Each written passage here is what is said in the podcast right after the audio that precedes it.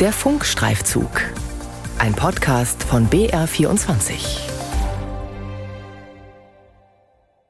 Drei Jahre lang hat mich die Corona-Berichterstattung auf Trab gehalten. Mein Name ist Jan Troczynski, ich bin Wissenschaftsredakteurin und habe über alle Aspekte der Pandemie berichtet, vor allem auch über die Impfungen. In Bayern wurden fast 10 Millionen Menschen mindestens zweimal gegen Corona geimpft. Der Staat hat die Impfungen empfohlen, um die Pandemie zu beenden. Aber wie bei jedem Medikament und auch jeder Impfung ist klar, dass es immer auch einen kleinen Anteil an Menschen gibt, die die Impfung nicht vertragen und starke Nebenwirkungen entwickeln. Und manche tragen dauerhafte Schäden davon. Es sind Einzelfälle, aber für die, die es trifft, ist es ein harter Schicksalsschlag, der den Alltag dauerhaft verändert und Lebensträume platzen lässt. Einige dieser Betroffenen klagen nun gegen die Impfstoffhersteller. Ich habe zwei von ihnen getroffen und wollte wissen, wer kümmert sich um die Menschen, die durch die Corona-Impfung zu Schaden kamen. Geimpft, geschädigt, vergessen? Wie Betroffene um die Anerkennung ihrer Corona-Impfschäden ringen. Ein Funkstreifzug von Jan Toczynski.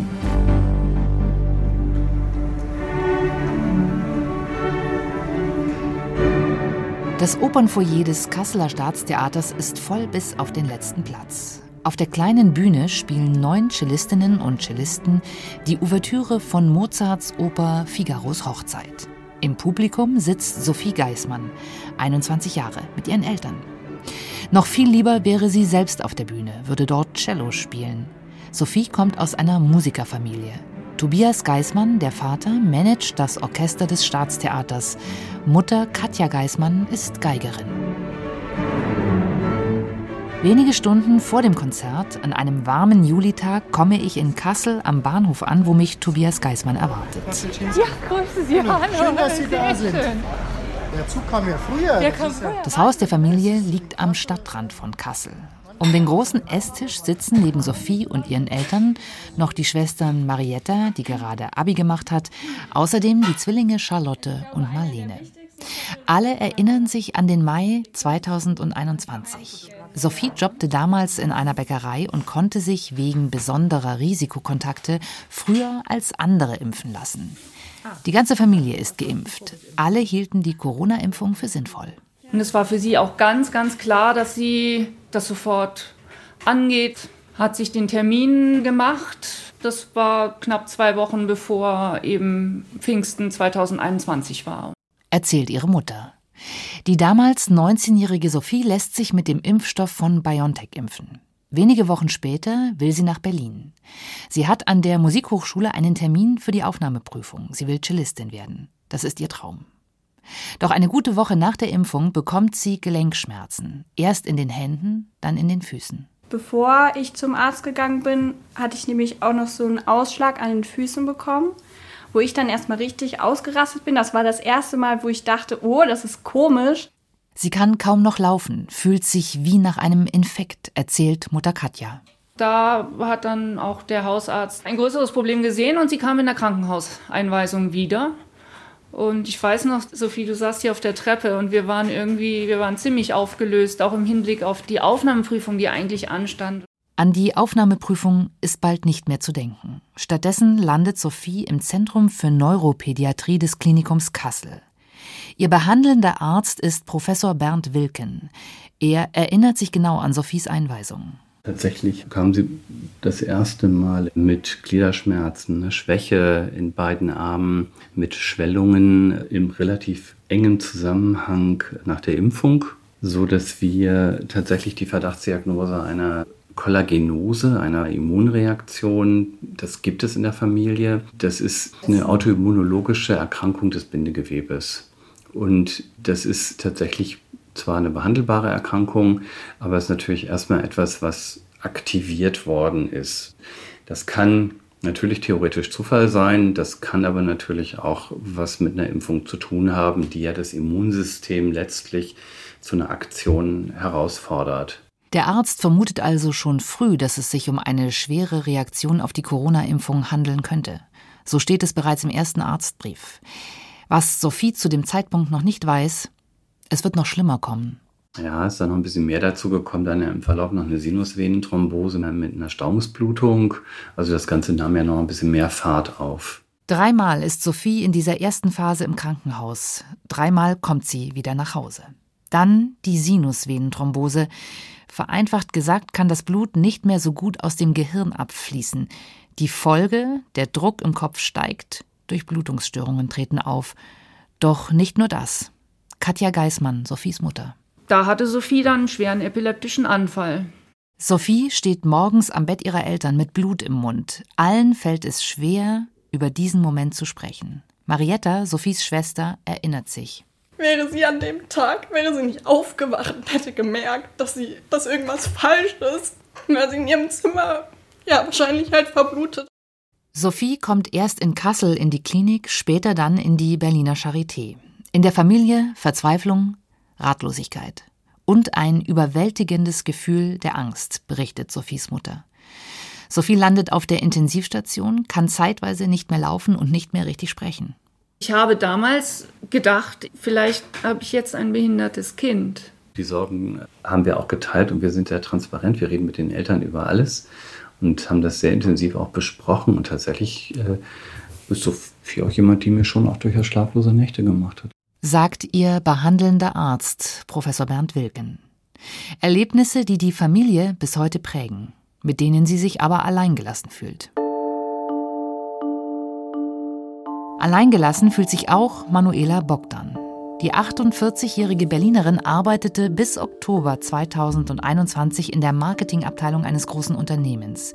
Sie lief Marathon, war extrem sportlich, ein Powertyp. Zwei Kinder, 10 und 13 Jahre alt. Sie hat immer Vollgas gegeben. Während des Interviews, das Manuela per Videoschalte mit mir führt, sitzt sie im Bett. Das ist auch ganz krass, weil eigentlich bin ich krank, ja. Also ich sitze jetzt auch gerade im Bett und mich strengt sowas alles wahnsinnig an. Also selbst so ein blödes Gespräch, also so ein einfaches Gespräch, wie wir jetzt haben. Manuela Bogdans Symptome, die chronische Erschöpfung, gleichen den inzwischen bekannten Symptomen von Post-Covid, also einer Spätfolge der Covid-Erkrankung. Nur, dass es sich bei ihr eben nach der Impfung entwickelt hat. Sie ließ sich im Oktober 2021 impfen mit dem Impfstoff von BioNTech. Kurz vor Weihnachten das zweite Mal. Ab da ist sie krank, kommt keine Treppe mehr hoch. Sogar in einer Reha-Klinik war Manuela Bogdan. Dort konnte man ihr nicht helfen. Mittlerweile gilt sie als austherapiert. Ich bin jetzt 21, 22 Monate krank. Das ist unglaublich. Also ich fühle mich, als hätte ich die letzten zwei Jahre mit den Kindern verpasst. Das ist so gemein, weil ich nicht mit zu den Hobbys kann. Wenn die Ballettaufführung habe, ich kann halt nicht mit. Etwa 0,02 Prozent der Menschen mit einer Corona-Impfung haben dauerhafte Beschwerden bzw. schwere Nebenwirkungen bis hin zu bleibenden Schäden. So die Angaben des Paul-Ehrlich-Instituts, das solche Meldungen registriert. Auch Impfstoffhersteller gehen von Zahlen in dieser Größenordnung aus. Bei öffentlich empfohlenen Impfungen wie der Corona-Impfung ist eigentlich der Staat für die Versorgung zuständig, wenn ein dauerhafter gesundheitlicher Schaden eintritt. So ist es im Infektionsschutzgesetz geregelt. Dass es diese Fälle gibt, zeigen die Anträge auf Versorgung bei Verdacht auf einen Impfschaden. Allein in Bayern sind seit Beginn der Corona-Impfkampagne insgesamt rund 2200 dieser Anträge eingegangen. Das entspricht in etwa den 0,02 Prozent, die auch das Paul-Ehrlich-Institut angibt. Doch nur etwas mehr als 100 dieser Anträge wurden bisher auch anerkannt. Was Manuela Bogdan und Sophie Geismann eint, Beide haben bei ihren zuständigen Landesstellen, den sogenannten Versorgungsämtern, einen Antrag auf Versorgung gestellt.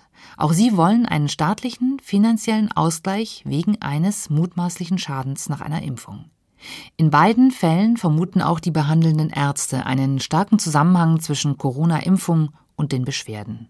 Bei beiden wurde der Antrag abgelehnt.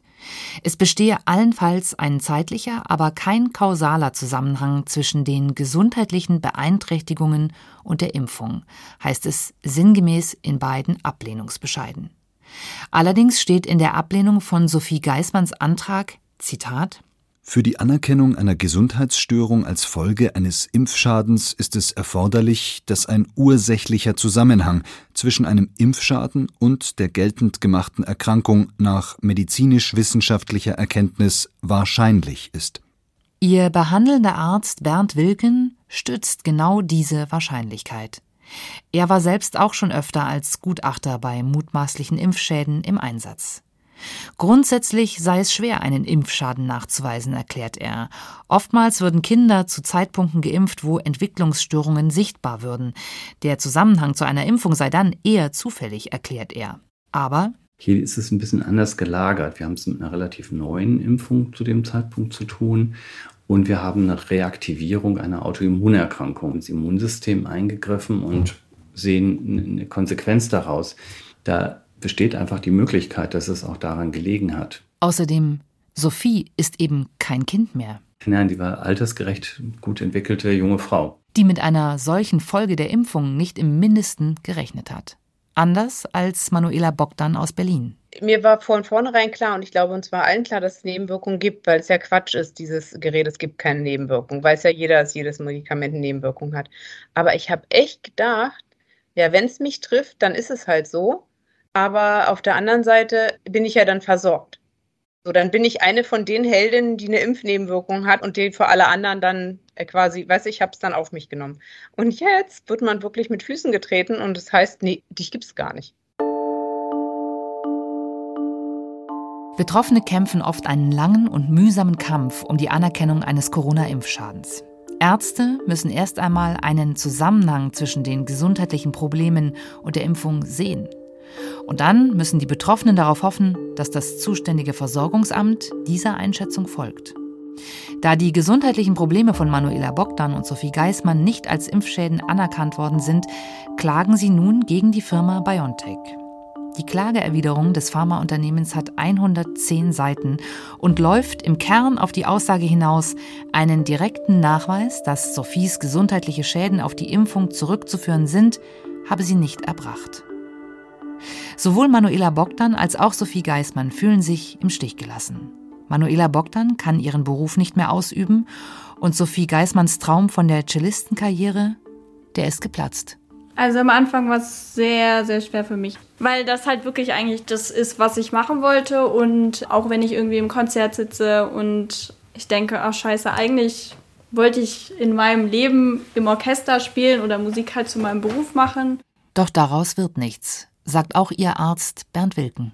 Der Zug ist abgefahren. Das kann ich mir nicht vorstellen, dass sie das da nochmal wieder an diese Qualität rankommt.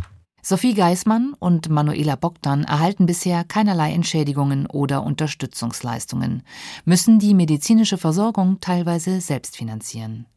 Sie setzen nun alles auf die Klage gegen BioNTech. Der Staat hat die Corona-Impfung empfohlen. Dieser Empfehlung sind sie gefolgt. Und nun sollte es, so sehen es Sophie und ihre Mutter, auch eine finanzielle Anerkennung des möglicherweise lebenslangen Schadens geben. Noch ist über die Klage nicht entschieden. Im zweiten Teil des Funkstreifzugs wird es um die komplizierten Auseinandersetzungen vor Gericht gehen und darum, wie schwierig es ist, über die Landesversorgungsämter Unterstützung zu bekommen. Geimpft, geschädigt, vergessen? Wie Betroffene um die Anerkennung ihrer Corona-Impfschäden ringen – ein Funkstreifzug von Jan Toczynski. Redaktion hatten Veronika Wagner und Ina Kraus.